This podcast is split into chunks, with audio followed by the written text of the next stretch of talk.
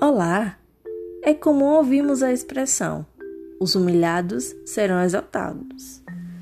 Talvez você já tenha se humilhado para muitas pessoas em busca de auxílio e a única coisa que conseguiu foi despertar a compaixão delas, mas elas nada podem fazer por você. Então, que tal se humilhar diante daquele que tem o poder de mudar a sua história? Você quer dar a volta por cima? Se você não se humilhar para Deus, a vida vai continuar te humilhando. Se você prefere continuar sendo humilhado pela vida, pelos problemas, então siga do jeito que está.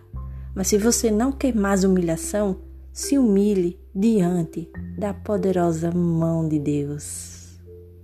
Fique com Deus. Um grande abraço.